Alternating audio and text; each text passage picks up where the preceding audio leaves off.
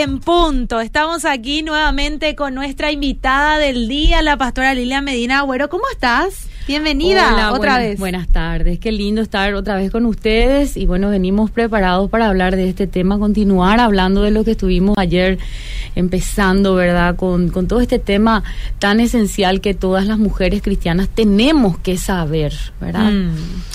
Bueno, yo le invito ya a la gente, les cuento que estamos en vivo a través del Facebook Live de Radio Bedira. Entra a la página de Radio Bedira, tenés que entrar a tu Facebook, pones Radio Obedira y estamos transmitiendo en vivo. También estamos en www.bedira.com.py y también creo que la pastora Lilian Medina, arroba Lilian Medina Agüero guion bajo MQB. MQB. En el Instagram. Ella está en el Instagram también transmitiendo esta, este lindo bloque donde vamos a hablar de las mujeres influyentes en la Biblia y en la actualidad. Es muy importante, como dije, nosotras las mujeres no solamente tenemos que aprender a construir nuestra identidad en- dentro de lo que es el- los principios cristianos, ¿verdad? Porque uno también se cuestiona y dice, ¿y por qué? ¿Por qué la Biblia? ¿Verdad? Pero para ello justamente están las referencias Mm. históricas y que son más inmediatas también, ¿verdad? Tenemos tantas mujeres piadosas que son de ejemplos de manera más, más, más cercana a nosotras, pero tenemos que saber, ¿verdad? Que la Biblia realmente no se contradice. Ayer Mm. estábamos hablando de que hay, ¿verdad? Un prejuicio y un argumento tan engañoso acerca de cómo la, la Biblia proyecta a la mujer. ¿verdad? No, es una gran Mm. mentira cuando la gente empieza a decir que la Biblia eh, proyecta el carácter de una mujer eh, sumisa en el mal concepto, ¿verdad? Como que deja que se le maltrate, que se le abuse y ella está ahí sosegada sin poder eh, decir o defenderse, decir sus derechos, ¿verdad? Entonces, Dios es un Dios perfecto que dejó ya de entrada en la palabra, en la escritura, establecido el derecho y la dignidad de la mujer. Y eso lo vemos, ¿verdad? Como él también intervino en la historia de mujeres, eh, que, que, era, que hay muchos tipos de mujeres que Dios escogió. Mm. Ojo, ahora recién estábamos diciendo eh, fuera del, del aire que Dios escoge todo tipo de mujer para hacer historia. Y eso no es solamente hoy, sino que siempre fue así, desde el principio de la historia de la humanidad. Y vamos a estudiar, vamos a ver un poquito, vamos a conversar qué tipo de mujer vos crees, Fabi, Dios escogió para hacer historia bíblica. Porque hoy, ¿verdad? Decimos, bueno, hay tan, tantas mujeres que nos cuentan su testimonio y sabemos una que salió de una cosa, de otra cosa, que hay tanta variedad de testimonio, pero ¿qué tipo de mujeres cree la gente que compone la historia? ¿Qué tipo de mujer compone la historia bíblica?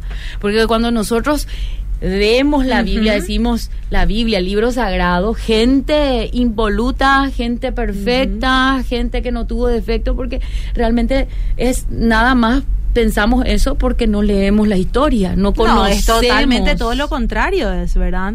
Yo creo que, les- eh, que llamó a mujeres dispuestas a recibir su perdón y dispuestas a pasar por ese proceso de transformación para poder seguirlo y servirlo y poder anunciar las maravillas de él. Así mismo es, así mismo. Hoy quiero mencionar, Fabi, eh, un popurrí, o como lo diría mejor ahí en el libro de Hebreos, donde está la galería de los vencedores, quienes muchas mujeres form- forman parte de esa vidriera Mm. que Dios escoge exhibirlo como con orgullo, orgullo santo, ¿verdad? De, de, de cómo una mujer puede marcar referencia en la historia. Mm. Empezamos primeramente con Sara. Mm. ¿Quién era Sara? Bueno, todos conocen la historia de Sara, esposa de Abraham, Sí. la mujer que fue escogida por Dios para dar, quedar embarazada en la vejez, una mujer que era estéril, que Dios trata tan de una manera tan fuerte Mm. con ellos que realmente toca mucho y moldea mucho su carácter, una mujer que tuvo que tener esperanza contra esperanza, como bien dice la, la, la Mm. Biblia. Pero esta mujer, ¿qué tipo de mujer era? Nosotros solamente mencionamos, pero Mm. ¿qué pudo haber vivido? ¿Qué pudo haber experimentado una mujer como Sara? una mujer eh, que no podía dar, en aquel entonces, ¿verdad? Era la honra más grande era tener hijos, ella no podía tener hijos, pero ella siendo, teniendo quizás ese complejo, porque de hecho vemos que en el camino ella tomó malas decisiones, sabiendo, teniendo en cuenta que Dios ya le había prometido ser madre de un varón que luego sería padre de una nación tan poderosa, tan, tan llena de riqueza espiritual y de, de, historia como lo es la, la, nación de Israel, ella, ella le falla a Dios. Mm. Ella comete errores tremendos como cuando le dice a su esposo que, que le daba le daba su, su mm. sierva Agar para tener relaciones y así poder ella darle un hijo de su sierva. Evidentemente, en aquella época las mujeres hacían eso, las familias hacían eso, en especial cuando la mujer era estéril para poder perpetuar la familia, la, la, descendencia del hombre de la casa, ¿verdad? De la tribu. Entonces era otra cultura definitivamente, pero no podemos, por más que haya otra cultura, la mujer sigue siendo mujer en cualquier cultura, ¿verdad? Mm. Y, y, cuando vos estudias bien la vida de Sara, te das cuenta que era una mujer que le traicionaba sus emociones, que le traicionaba sus hormonas, que le mm. traicionaba su, su, su incredulidad, ¿verdad? Mm. También sus pecados personales pero cómo Dios fue fiel con ella y la escogió a pesar de que Dios sabía que ella iba a tomar decisiones que hoy, hasta el día de hoy, la humanidad está resintiendo esa decisión, mm. ¿verdad? Porque de esa decisión nace, se da a luz también a la, a la, a la nación de los árabes, ¿verdad? Con Ismael, el padre de, de, todos los árabes. Y, y ahí ya sabemos por la historia actual, ¿verdad? Estamos permanentemente con las noticias internacionales de mm. esa guerra continua entre esas dos naciones que resulta ser de dos hermanos, mm. hermanos de sangre, porque el mismo padre es Abraham. Ahora, Dios en su soberanía actuó. Dios sigue actuando y la historia, el final de la historia pertenece a Dios. No solamente me refiero a la historia tanto de la nación de Israel como la de los árabes, ¿verdad? Sino mm. que a la historia de Sara a pesar de sus malas decisiones. Una mujer, era una, ama de casa, era una mujer dedicada, una mujer que creyó sin ver, porque Abraham creyó sin ver, pero yo. Ella no oyó ni vio. Y, y, fue fiel a su esposo en la visión que Dios le había dado a su esposo y fue atrás de él. Entonces, primeramente vemos a Sara, una mujer que era una ama de casa, que tenía sus problemas personales Dios le escoge para marcar la, historia de Israel. Luego también vemos un personaje como Miriam. ¿Quién era Miriam? La hermana de Moisés. Hmm. Una chiquilina que nace, que está ahí dentro de, la historia dura de hmm. esclavitud de 400 años de Israel, dentro de, de Egipto. Y en medio de una época donde resulta que ellos se dieron cuenta que mm. demasiado los judíos se estaban multiplicando, quitan un edicto de matar a todos los varones recién nacidos. Entonces, las mujeres perdían sus hijos, se le asesinó un montón de niños, pero mm. dice que tanto Miriam como la madre de, de Moisés, que era Jacobet, pero la idea viene de la hermana que era Miriam, surge esa idea de ponerle justamente en donde estaban flotando en el río Nilo los cuerpos de los niños que habían sido asesinados. Mm. A veces se cuentan en los dibujitos, en, el, en las mm. películas, la historia de Moisés mm. y un bebé en una canastita, ay, tan chulo, un bebé lindo, exactamente. Pero en realidad la escena real era que el río Nilo estaba lleno de cuerpitos de bebés flotando porque ahí se sacrificaban, ahí se tiraba los cuerpos en sacrificio. Por eso vemos que Moisés cuando hace el primer milagro, cuando vuelve, retorna, es, es la sangre que llenó, o sea, que se tornó toda llena de sangre el río Nilo.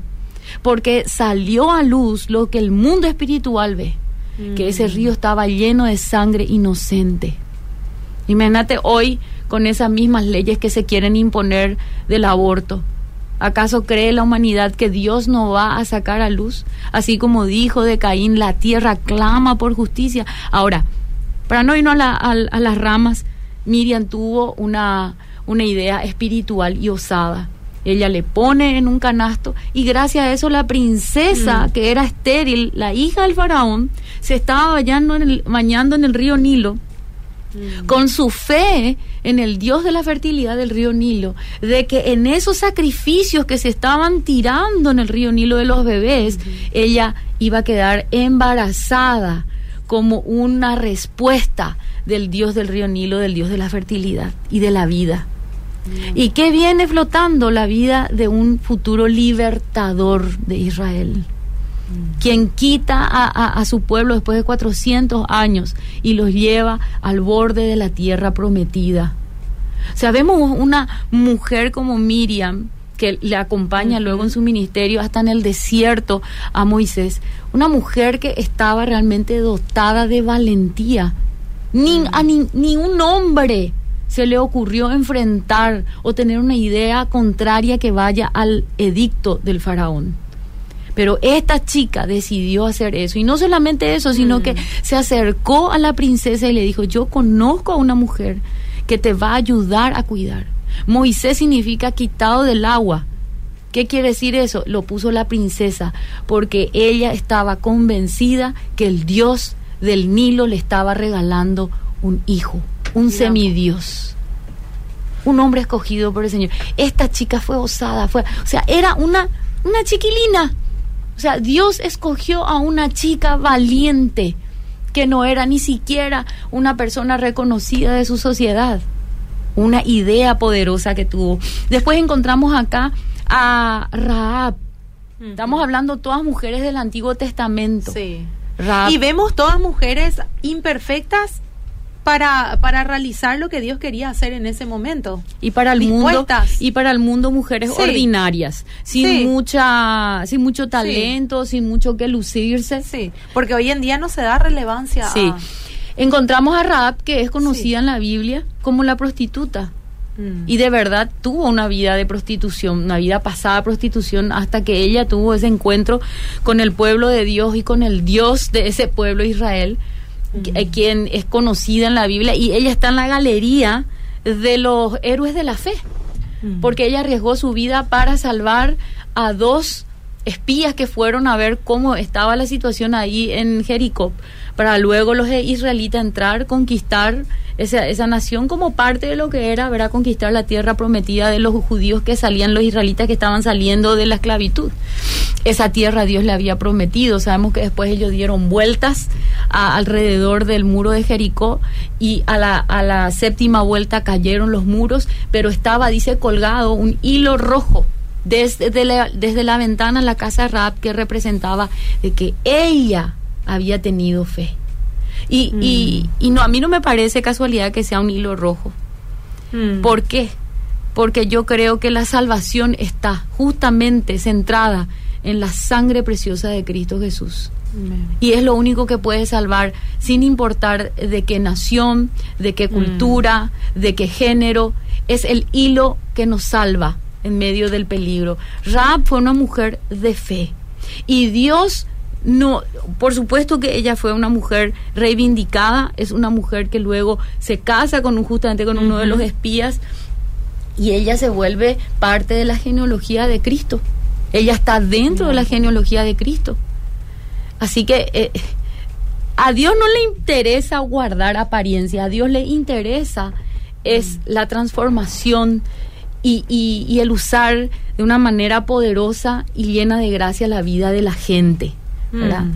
Tenemos mujeres como Débora, una otra mujer que eh, en la Biblia no registra, no registra que haya sido una mujer con hijos. Sin embargo, ella se levanta en Israel en una época donde estaban oprimidos por naciones, eh, bajo una tremenda opresión de guerra, y ella se levanta como una mujer espiritual y ella dice, la, la ciudad, el pueblo estaba desolado, confundido, pero yo me levanto como madre en Israel. Una mujer que no sabía lo que era la maternidad a nivel práctico, biológico, porque la Biblia no registra, hasta habla de su esposo que se llamaba Lapidot, pero no registra que haya tenido descendencia. Pero ella decide tomar a toda su nación, a todo su pueblo como su propio hijo. Y como una mamá se levanta eh, de como una guerrera, una madre guerrera, va junto al rey, va junto al ejército. El rey le dice, yo no me voy a ir al ejército, si a, a la guerra, si es que vos no te vas conmigo. Ella iba y le decía, como un hijo le miraba a, a Barak, el rey, y le decía, levántate, ¿acaso, ¿acaso Dios ya no te dio una palabra? ¿Acaso Dios no te habló? Dios está contigo. Ese es el tipo de madre que necesita nuestra sociedad, nuestras familias, nuestra nación. Mamás, mujeres que aunque no tengan hijos, pero tengan ese corazón de madre, sean mujeres alentadoras, espirituales. Era una mujer la cual dice, los hombres de la ciudad y de todo el pueblo cercano venían hasta ella y le presentaban su causa para que ella juzgara. Ella fue levantada por Dios como una jueza en Israel. Era una autoridad. Y ella dice se sentaba debajo de una palmera que la llamaban la palmera de Débora. Y ella se pasaba orando allí por la gente. Una mujer que, que tampoco vos no ibas a, quizás escoger, pero ella mismo abrazó la elección de Dios. Así Ella decidió abrazar el llamado de Dios. Y a veces las mujeres estamos esperando que la gente nos reconozca y esa es una debilidad de, la mujer. Hmm. Estamos llenas de complejos de inferioridad. Queremos que demasiado se nos reconozca, que se nos sigan en la red, que se nos hmm. guste, que se nos diga. Hay una carencia de reconocimiento. Queremos demasiado que la gente diga qué linda que sos, qué hmm. inteligente sos, sos más que esta, más que aquella. Hay una identidad dañada en la mujer de hoy nos comparamos muchísimo. La mujer no tiene que estar esperando que la gente o el exterior te defina, tus circunstancias te definan. Vos tenés que construir tu identidad en base a la visión que Dios te da acerca de vos. Y si vos decís, yo no sé realmente qué Dios quiere para mí, no sé, para mí es algo trascendental en mi vida, yo no tomaría decisión alguna hasta fundamentalmente saber quién, quién soy yo para Cristo. Porque en base a eso yo voy a tomar decisiones en todas las otras áreas de mi vida. Entonces yo necesito, y si las mujeres, las mujeres hoy dicen, yo no sé para qué existo, yo no sé para qué tengo este talento. Entonces ustedes tienen que ser mujeres de búsqueda, ser buscadoras de la bendición de Dios, mm. buscadoras de la revelación de Dios para sus vidas. Y díganse, pregúntense, ¿quién soy yo? Cómo Dios me ve, para qué Él me creó, cuál es mi propósito. Otra buena pregunta que ustedes se pueden hacer es cuáles son los dones que Dios me dio. Mm. No solamente ese talento o don humano que Dios te da para tu trabajo, para el, área laboral, sino ese don espiritual mm. que sirve, valga la redundancia, para servir a la gente. Porque cuando Dios te da un don, te lo da para dar no para lucirte. Mm. Si yo tengo el don de hablar, no es para que yo me luzca. No, es para que la gente dice que pucha, como qué bien que habla Fabi, qué mm. espectacular como sabe dirigir los programas. Y, mm. cuidado, porque realmente todo don perfecto y dádiva viene del cielo, dice la Biblia. Es del cielo. Dios nos dio todo lo que tenemos internamente en nuestra mente como inteligencia, como temperamentos, capacidades. Ahora, Débora evidentemente recibió una revelación de Dios de que ella, sin importar que no tenía ciertos recursos, ella era llamada a ser madre. Y fíjate qué ironía, porque de repente, ¿verdad? Especialmente en esa época, como había dicho, las mujeres que no podían tener hijos era como una maldición, era como un castigo de Dios. Era una mujer maldita. las personas que no podían tener hijos. Yo me imagino que en algún momento, ahora digo, me imagino, no es la palabra de Dios, me imagino un momento de encuentro de Débora, también llorando como en su momento también mm. lloró por un hijo como lo fue Ana era la madre del profeta Samuel. Y pero en esta vez Dios no le responde a Débora. Le responde a Ana, pero no a Débora. Hmm. Y me imagino a Dios diciéndole, Débora, no te voy a responder tu oración, no te voy a dar un hijo, pero la nación entera va a ser tu hija o tu hijo. Vas a ser madre de multitudes desde el corazón, vas a ser una mamá del corazón, del espíritu. Vas a ser madre, no de uno, sino de miles de personas. Yo te levanto como madre en Israel. Y ella dice en un cántico, pronuncia y dice, hasta que yo, Débora, me levanté. Y en otro verso de su, de su cántico, ella dice, pero yo dije, despiértate, despiértate, despiértate. Tres veces dice. Despiértate, Débora, levántate, Débora. O sea que evidentemente ella en sus propios conflictos como mujer, en algún momento estaba en un letargo, en un desánimo, en una depresión, no sabemos, pero ella tuvo que tener ese autodominio, esa auto, autogestión emocional, como se dice hoy en la psicología, y decir, yo acepto el llamado de Dios y yo recibo esa identidad de mamá y me voy a levantar con la autoridad de Dios a liderar a reyes, a soldados. Ella se levantó, se subió en un, en un caballo, agarró armas iguales a los de hombres de guerra y se fue al frente con Barak a la guerra. ¿Qué nivel de mujer? ¿Qué mujer más poderosa? Creo que esta sociedad necesita mucho de este tipo de mujeres. Eh, ayer dije, no quiero tener el dedo apuntando. Yo cuando hablo de esto me cuestiono a mí misma. Pero yo creo que nosotras las mujeres tenemos que dejar de estar tanto en la pavada, Fabi. Mm. Estamos demasiado enfocadas en cosas tan superficiales, mm. tan efímeras de esta tierra no tenemos que aprender a ser más trascendentales e intencionales en lo que hacemos. Estamos haciendo esto porque yo quiero no solamente dejar un legado a la generación tan pobre de amor. Ayer estaba hablando con unos amigos. Esta es una generación donde nunca antes se sufrió tanto por amor como hoy la gente está sufriendo por amor. Y esa es una característica bíblica de los últimos tiempos. Jesús dijo, en los últimos tiempos el amor se enfriará. ¿Dónde están las mamás dadoras de amor, de cuidado, de palabra, de orientación, que le acompañen a sus hijos a sus batallas personales? Le dejan como niñera a los youtubers de, mm. famosos que ahora que a mí me, me, parece tan patético, ¿verdad? A cada tres palabras tienen que decir una grosería. ¿Qué es lo que nosotras estamos haciendo como mujer en nuestra función y nuestro rol social para dejar un impacto a nuestra generación, la que hemos dado a luz? Es demasiado importante nuestro rol en la sociedad.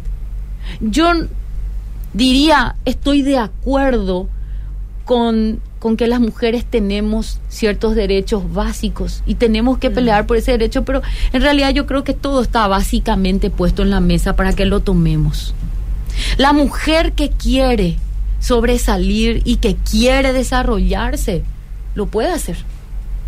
Lo puede hacer, tiene que, tiene que trabajar, tiene que tocar puertas. Yo sé que alguna, de alguna manera algunos me pueden decir, eso decís porque vos no naciste en un lugar donde no, no eh, había carencia de educación, había carencias de, de, comida, alimentación. ¿Y qué sabes vos mi historia? Mm. ¿Qué sabes vos mi historia de dónde yo vengo? Eh, sufrí mucho en mi infancia y muchas veces me cuestioné porque maduré muy rápidamente en mi infancia por lo que me tocó vivir. Y yo me yo pensaba de chiquitita, yo decía, ¿por qué yo vivo esto? Porque yo veía otras personas que niñas que podían tener juguetes. Siempre le cuento a mis hijos que por primera vez yo, nosotros tuvimos una televisión cuando yo tenía 10 años. Y a los 10 años más o menos también tuve mi primera muñeca, juguete. Y después ya no me interesaba más porque ya, ya fui criada con balita y con todas esas cosas, con pelota, ¿verdad? Entonces ya, ya no me interesaba más porque realmente no teníamos posibilidades. Con mi hermana hacíamos nuestros muñequitos de barro porque teníamos arcilla en el fondo de una casa que vivíamos. Nací en una ciudad donde en aquel entonces no había agua, no había electricidad, mis hijos se sorprenden cómo yo camino en la oscuridad. Le digo, yo, yo nací en la oscuridad, me crié caminando en la oscuridad porque en, en mi casa solamente nos manejábamos con vela.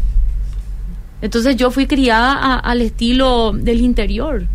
No tengo esos temores que de repente acá los niños de la ciudad tienen. Entonces, y tampoco no fui una privilegiada en la, en la educación. Yo trabajé, mi primer trabajo fue a los ocho años yo dije, voy a trabajar, voy a pagar mi estudio, voy a pagar lo que yo quiero. En mi corazón había un fuego que yo quería ser alguien Mm. y estaba realmente en una situación muy difícil. Mi mamá trabajaba muchísimo y, y le daba para, para mantenernos, para cuidarnos. Hasta cierto punto, como millones de mujeres en este mismo Mm. momento están pasando, en- en- en- no solo en el Paraguay, sino en el mundo entero. Pero yo siempre digo esto, que a nosotras, mi hermana y a mí, nos salvó haber sido criadas en el Evangelio, en la iglesia. Mm. Ahí teníamos que estar y tener esa identidad de hijas de Dios. Y nos hicimos camino con la gracia de Dios. Y las oportunidades no perdía. Y trabajaba, estaba enfocada, estaba concentrada. Terminé la escuela, terminé el colegio. Y para mí, en ese contexto de gente que vive o que nace con pocos recursos y muy limitados, terminar el colegio es un gran logro. Terminar la facultad es otro inmenso logro. Y prepararte intelectualmente. Son sacrificios, solo que a veces nosotros queremos las cosas fáciles. Pero tenemos que entender que a veces las cosas son difíciles, no porque Dios te está trabando, sino que sencillamente hay una presión que va a sacar hasta el último sumo de quién sos vos realmente. La presión y las necesidades en la vida que una mujer puede vivir, sencillamente son las presiones que nosotros recibimos para que salga a luz todo lo, todo, todo lo capaz que somos nosotras las mujeres. No sé si tenés algunas preguntas, Fabi. No, acá ¿Y están súper atentas, excelente programa, me encanta el tema, espectacular el mensaje, qué bendición la pastora. Mira que la, la audiencia está así escuchando. Qué gusto, qué gusto. No, eh, si de repente las chicas quieren preguntar algo, va a ser Pueden genial. preguntar. Bueno, hablamos de Ana, que ya la mencioné, también una mujer que también vivía en una, eh, una esterili- esterilidad, perdón, y, y Dios le dio, le concedió un milagro, ¿verdad? Pero ella fue al lugar correcto, ella fue a la presencia de Dios, fue una mujer de oración y Dios le concedió Mm. eh, eh, tipos de, ¿te das cuenta cuántos tipos de mujeres estamos hablando? Amas de casa, una Mm. ex prostituta. Y no solamente en el antiguo, en el nuevo le tenemos a María Magdalena, También. que la Biblia menciona, ¿verdad? Que una mujer que fue liberada por Cristo de siete demonios, dice, ¿verdad? Mm. Encontramos una mujer, pa- para mí tiene, tiene mucho sentido espiritual, ¿verdad? ¿Por qué? Porque encontramos una mujer que vivía bajo un desorden sexual. Mm. Y encontramos que sí, realmente eh, Cristo no solamente le restauró en su identidad, sino que también el Señor le, le liberó de la influencia espiritual que estaba sobre ella, que la llevaba también a una vida desordenada. Y esta mujer fue dignificada por Jesús. O sea, encontra- y, y la encontramos nuevamente marcando historia, así como Rahab. Encontramos eh, a, a una mujer como, como Ruth. ¿Quién era Ruth? Ruth fue- en, en la genealogía también forma parte de, de- de la historia de Jesús porque ella es bisa- bisabuela de, de David. Ruth era una, una gentil, no judía, una mujer que decidió servir, le dijo a su suegra, cuando muere su, su marido, le dice, yo voy a, a- a tomar tu Dios como mi Dios y tu nación va a ser mi nación. Y ella decide seguir al Dios de Israel y Dios le honra. Porque ella pudiendo ir a rehacer su vida Mm. y hacer una vida. De hecho, Dios le concedió, por supuesto, rehacer su vida. Y no solamente rehacer su vida, sino que después ella está metida dentro también de la genealogía de David, del rey David y de Cristo. Pero una mujer de fe que en medio de hambruna, en medio de, de una soledad, en medio de la viudez, ella en vez de ir a vivir la vida loca y entregarse y decir, ahora estoy libre, pues pero su suegra le dijo, vos estás libre, podés hacer lo que quieras, podés ir a, a rehacer tu vida. Yo no tengo ni un hijo más que ofrecerte como esposo. Anda, hacer lo que quieras. Y ella podía, ella no tenía ley de Dios en su Mm. corazón. Pero ella tomó una decisión cuando ella decidió ir junto a su, a su suegra y volver a Israel con su suegra. Ella estaba tomando la decisión por Dios. Porque ella pertenecía a una nación pagana donde habían prácticas de verdad muy densas. Y encontramos que Dios nuevamente, porque la Biblia dice que Dios pone el querer como el hacer. Y ese es un, ese es un verso bíblico que yo también le dedico a todas las mujeres y me repito mucho en la oración.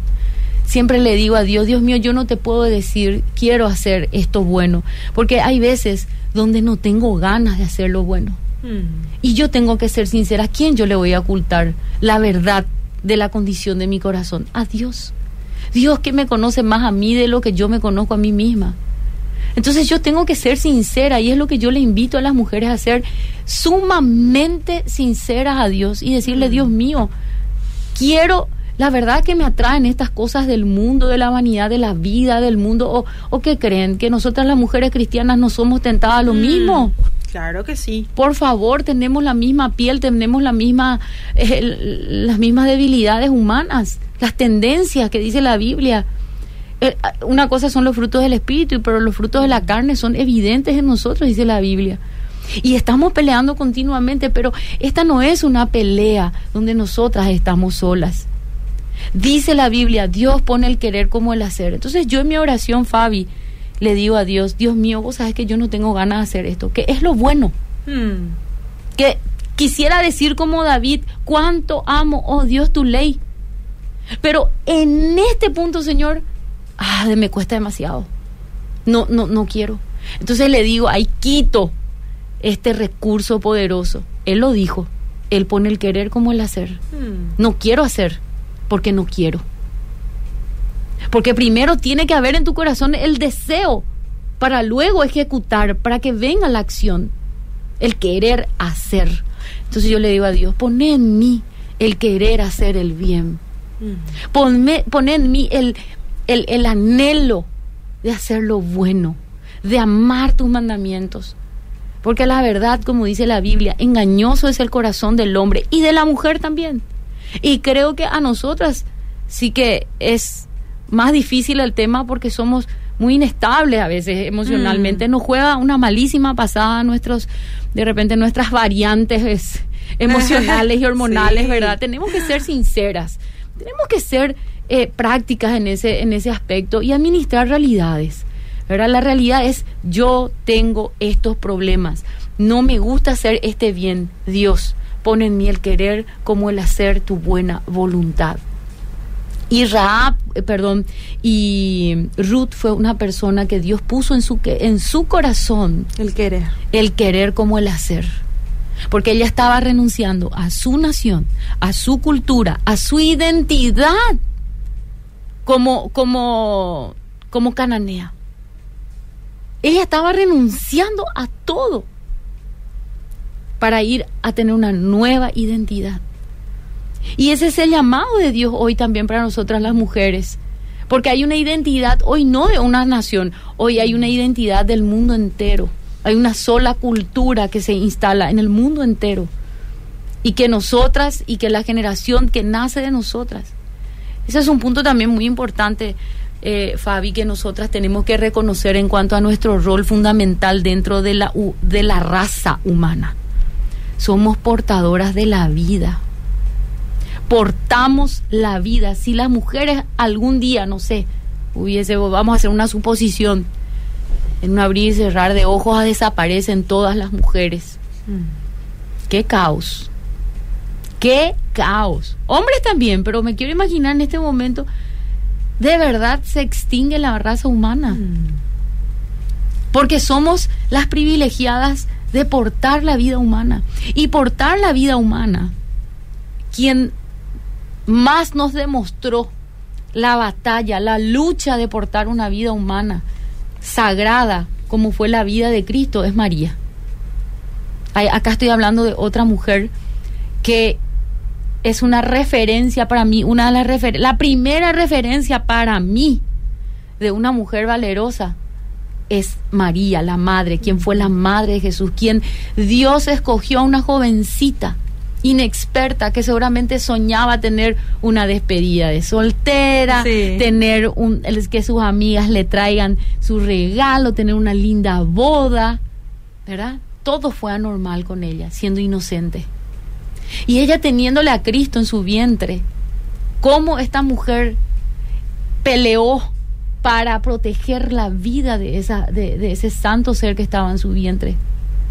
Siendo ella una jovencita, enfrentó un, el edicto de- de- del rey, que era la sentencia de muerte, nuevamente, así como el mismo corazón que habitaba en el faraón en Egipto, habitaba ahora en Herodes.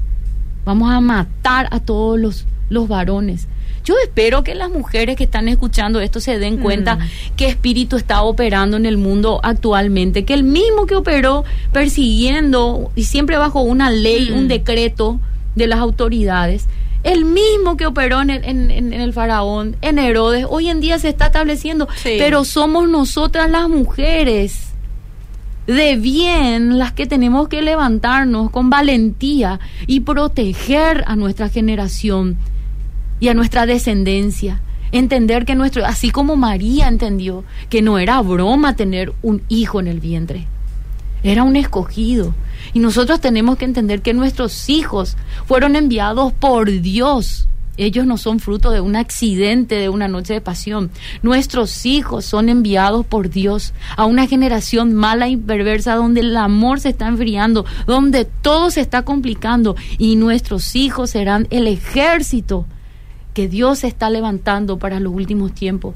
Tenemos que nosotras las mujeres formar y equipar. Fíjense qué rol fundamental tenemos nosotras las mujeres, la preservación no solamente de la raza humana, sino también de levantar ese ejército escogido por Dios en los últimos tiempos. A ver, otra mujer, vamos a irnos más al, al Nuevo Testamento, Elizabeth. Después de María, ¿verdad? vamos a mencionarle a Elizabeth, una prima hermana de, de María, una mujer que también lidió con su esterilidad y, y, y ya siendo también ella de, de, de una edad avanzada, Dios le permite tener un hijo. Ella fue la mamá de Juan el Bautista. Qué mujer que fue probada también por Dios. Eh, Juan el Bautista empezó su ministerio al mismo, en la misma edad que Jesús a los 30 años. Jesús duró tres, tres, tres años en su ministerio, porque a los 33 le, le, le crucificaron. Juan duró seis meses.